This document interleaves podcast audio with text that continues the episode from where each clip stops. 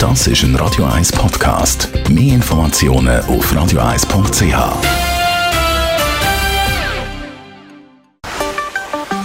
Der Finanzratgeber auf Radio 1 wird Ihnen präsentiert von der UBS. Wir reden heute über den Erbvorbezug. Stefan Stotz, UBS Regionaldirektor. Was ist wichtig zu wissen? Der kommt immer eine größere Bedeutung über, weil schön ist ja, wir leben alle länger. Das heißt, äh, glücklicherweise sterben wir später.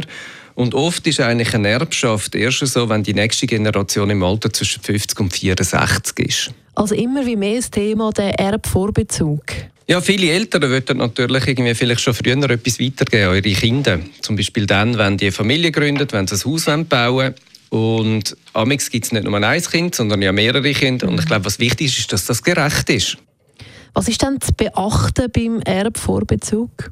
Ich glaube, das Wichtigste ist mal, dass man es schriftlich macht. Insbesondere, dass es festgehalten ist und dass man sich darauf kann berufen kann.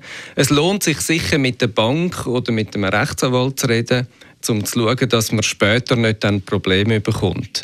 Das Gesetz regelt natürlich zum Beispiel den ganzen Pflichtteil im Rahmen von einer Erbschaft. Und es wäre nicht schön, wenn man später würde dann entdecken, dass vielleicht der Erbvorzug dem Erbschaftsgesetz entgegenläuft. Stefan Stotz, und wie sieht das jetzt so ein bisschen steuertechnisch aus? Das interessiert ja auch noch viel. Ich glaube, ich kann nur so viel sagen. Also im Erbschaftsbereich haben die Hoheit Kantone. Kantone regeln das unterschiedlich und es lohnt sich sicher, das vorher anzuschauen.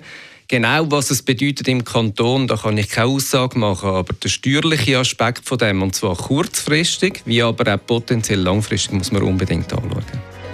Das ist ein Radio 1 Podcast. Mehr Informationen auf radio1.ch.